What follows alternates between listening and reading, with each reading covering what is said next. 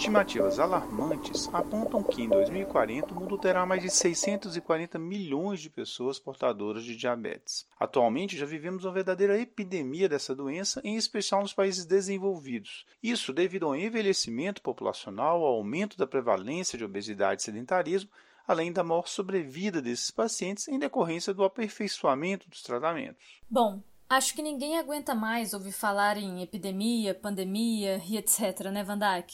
Mas o caso aqui é diferente. Trata-se de uma doença de prevalência elevada e crescente na população mundial, conhecida desde a Grécia Antiga. Apesar do diabetes ser uma doença com componente genético, sabemos que hábitos de vida saudáveis podem retardar ou mesmo controlar o seu desenvolvimento, em especial no diabetes do tipo 2. No entanto, uma vez estabelecida, o controle dessa doença exigirá na maior parte dos pacientes o uso de medicamentos que promovam níveis glicêmicos adequados. É, e nesse sentido, Juliana, a maior parte dos guias de recomendação, ou os guidelines, concordam com princípios essenciais que devem cercar o uso desses medicamentos, que seriam Número 1. Um, promover redução dos níveis de hemoglobina glicada, objetivando na maior parte dos pacientes um nível inferior a 7%. Isso sem esperar que a condição clínica do paciente piore. E aqui uma informação importante: a maior parte dos fármacos destinados ao tratamento dos pacientes com diabetes do tipo 2 promove a redução de 0,6 a 1,5% dos níveis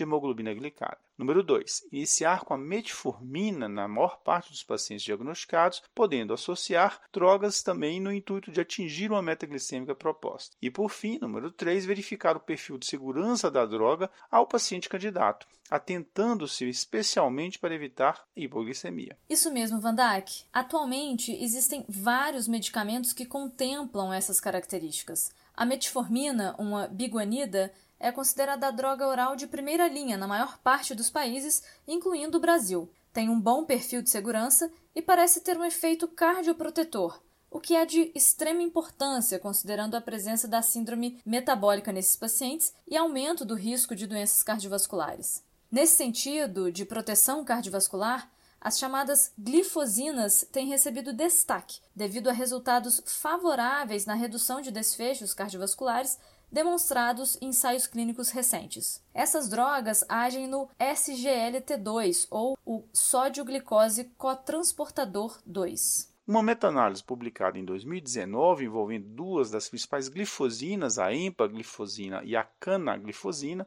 mostrou que o uso dessas medicações, comparado ao placebo, reduz em 11% o risco de desfechos cardiovasculares maiores, como infarto agudo do miocárdio, acidente vascular cerebral ou morte por doença cardiovascular em pacientes com risco cardiovascular prévio alto. Desfechos combinados, como morte por doença cardiovascular ou hospitalização por insuficiência cardíaca descompensada, também foram reduzidos, comparado ao placebo. Inclusive, a redução da taxa de hospitalizações por insuficiência cardíaca ocorreu independentemente da presença de doença aterosclerótica de base, levando à hipótese de efeito cardioprotetor dessa classe de medicamento.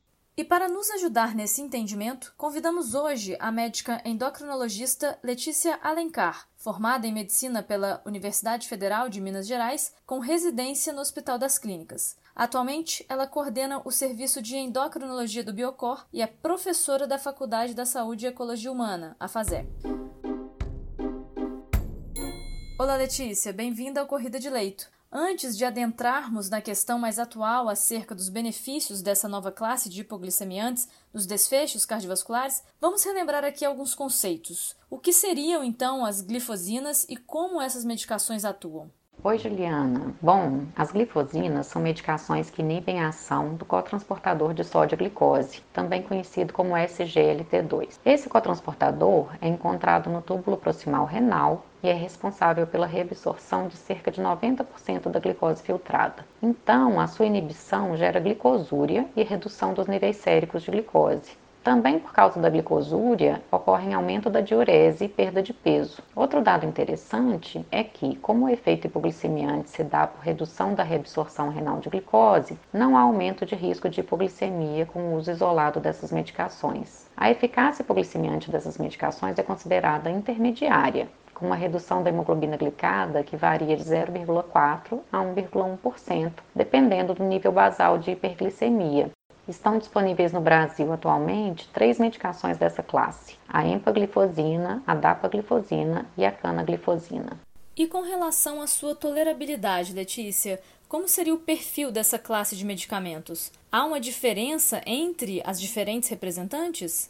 Bom, de uma forma geral, essas medicações são muito bem toleradas, mas é importante falar sobre os principais eventos adversos que podem acontecer. Como ocorre aumento da diurese, é preciso ter um cuidado maior em pacientes idosos ou pessoas que usam outras medicações diuréticas por causa do aumento de risco de desidratação e hipotensão sintomática. A perda de peso, que em grande parte dos pacientes com sobrepeso e obesidade é um efeito desejável, pode eventualmente ser um problema, por exemplo, em idosos mais frágeis. Existe um aumento de risco de ocorrência de candidíase genital, tanto em homens como em mulheres. E apesar da candidíase não ser uma infecção grave e ser de fácil tratamento, ela pode causar um desconforto significativo para alguns pacientes. Em alguns casos, a ocorrência repetida de candidíase eventualmente motiva a interrupção do uso da medicação. Existe também um aumento de risco de infecção urinária, mas menos significativo do que o de candidíase. Por esse motivo, essas medicações não são uma boa opção para pacientes com infecção urinária de repetição.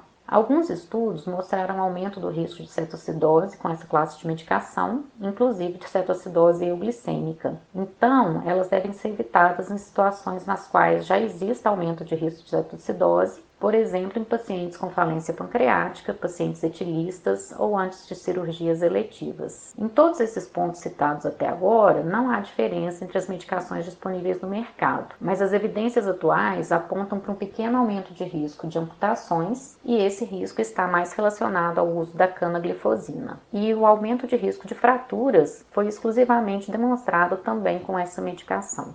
Bom, atualmente, ensaios randomizados publicados em revistas importantes têm demonstrado que as glifosinas apresentam um impacto favorável em relação à redução de desfechos cardiovasculares. Você poderia comentar um pouco sobre isso? Oi, Vandak. Esse é um ponto muito interessante. Em 2015, foi publicado o EMPA-REG, que foi um ensaio clínico duplo cego randomizado, desenhado para avaliar a eficácia e a segurança da empaglifosina em pacientes com diabetes tipo 2 e doença cardiovascular estabelecida. Mais de 7 mil pacientes foram incluídos nesse estudo.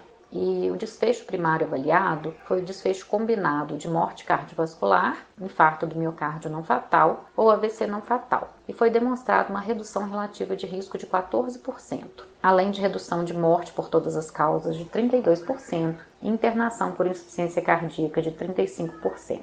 Um aspecto interessante é que esse benefício foi demonstrado com um segmento relativamente curto, de aproximadamente 3 anos. Em 2017, foi publicado o estudo Canvas, que avaliou a eficácia e segurança, dessa vez da canaglifosina, em mais de 10 mil pacientes com diabetes tipo 2 e alto risco cardiovascular, sendo que desses pacientes, 65% apresentavam doença estabelecida. Houve redução semelhante do desfecho primário, combinado, e da internação por insuficiência cardíaca, mas sem benefício na análise isolada dos componentes do desfecho primário. Esse estudo mostrou também um aumento de risco de amputações e fraturas. Já em 2018 foi publicado o estudo DECLARE, que avaliou a dapaglifosina em cerca de 17 mil pacientes com múltiplos fatores de risco cardiovasculares, com a diferença de que nesse estudo só 40% dos pacientes tinham doença cardiovascular estabelecida, sendo então uma população com um risco um pouco menor do que no EMPA-REG. Não houve redução no desfecho primário quando comparado ao tratamento padrão, mas houve redução relativa de risco de 27% de internação por ICC e 47% para insuficiência ou mortalidade renal. Uma análise de subgrupo mostrou redução do desfecho primário nos pacientes que já tinham doença estabelecida. Em uma meta-análise desses três principais estudos, foi demonstrada a redução da progressão da doença renal diabética. O mecanismo dos benefícios cardiovasculares e nefroprotetores ainda não está esclarecido e provavelmente não está relacionado apenas ao controle glicêmico. Desde então, foram mostrados também benefícios do uso dos inibidores de SGLT2 em pacientes com insuficiência cardíaca, mesmo sem diabetes.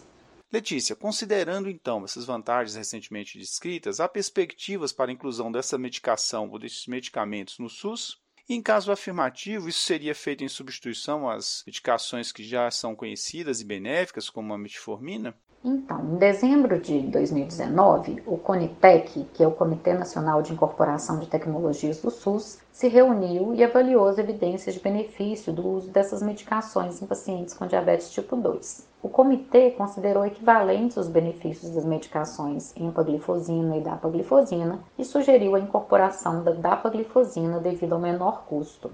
Em janeiro e fevereiro de 2020, foi realizada uma consulta pública sobre o assunto sendo em março então elaborado o relatório final recomendando a incorporação ao SUS da dapaglifosina. Em maio de 2020, essa incorporação foi publicada no Diário Oficial da União, com prazo de 180 dias para disponibilização da medicação. A recomendação do Conitec foi a incorporação, a princípio, para pacientes com diabetes tipo 2, acima de 65 anos de idade e com doença cardiovascular estabelecida, que não obtiveram controle adequado com o uso de metformina e sulfonilureia. E eles incluem como doença cardiovascular estabelecida o infarto agudo do miocárdio prévio, cirurgia de revascularização do miocárdio, angioplastia de coronária, angina estável ou instável, acidente vascular cerebral isquêmico, ataque isquêmico transitório ou insuficiência cardíaca com fração de ejeção abaixo de 40%. E para finalizar, com relação agora à sua prática clínica, você vê bons resultados com o uso desses medicamentos? Como são os custos? Os pacientes aderem? Como eu comentei no início do programa, na prática clínica a redução da glicemia é um pouco variável, dependendo da hiperglicemia de base. Então, alguns pacientes apresentam melhora mais significativa da hemoglobina glicada do que os outros. Uma coisa interessante é que a perda de peso me parece um grande motivador para adesão ao tratamento, mesmo se tratando de uma medicação com custo elevado. Os benefícios cardíacos também motivam parte dos pacientes a aderirem ao tratamento. E notei melhor controle pressórico e até necessidade de redução de medicações antipertensivas em alguns casos. E realmente são medicações muito seguras em relação à ocorrência de hipoglicemias. Por outro lado, as infecções genitais algumas vezes são um problema. Mas sem dúvidas, é uma classe de medicações que ampliou nossas opções terapêuticas e trouxe benefícios que vão além do controle glicêmico.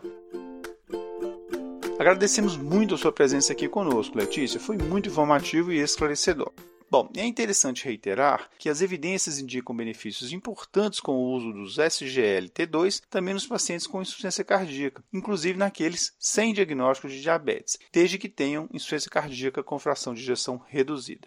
Nesses casos, há impacto positivo nos desfechos combinados de morte ou internação, vistos com a dapaglifosina e com a empaglifosina. Isso em estudos publicados nos últimos dois anos. Ainda não são drogas de primeira linha no diabetes ou na insuficiência cardíaca, de acordo com as últimas recomendações das sociedades internacionais. Mas, devido aos grandes potenciais benefícios descritos, devem, sem dúvida, serem consideradas dentro do arsenal terapêutico. E agora, conforme mencionado pela Letícia, a dapaglifosina poderá ser prescrita via SUS para pacientes acima de 65 anos, portadores de diabetes mellitus e com doença cardiovascular estabelecida, e que também não tiveram controle adequado com o uso da metformina e sulfonilureia.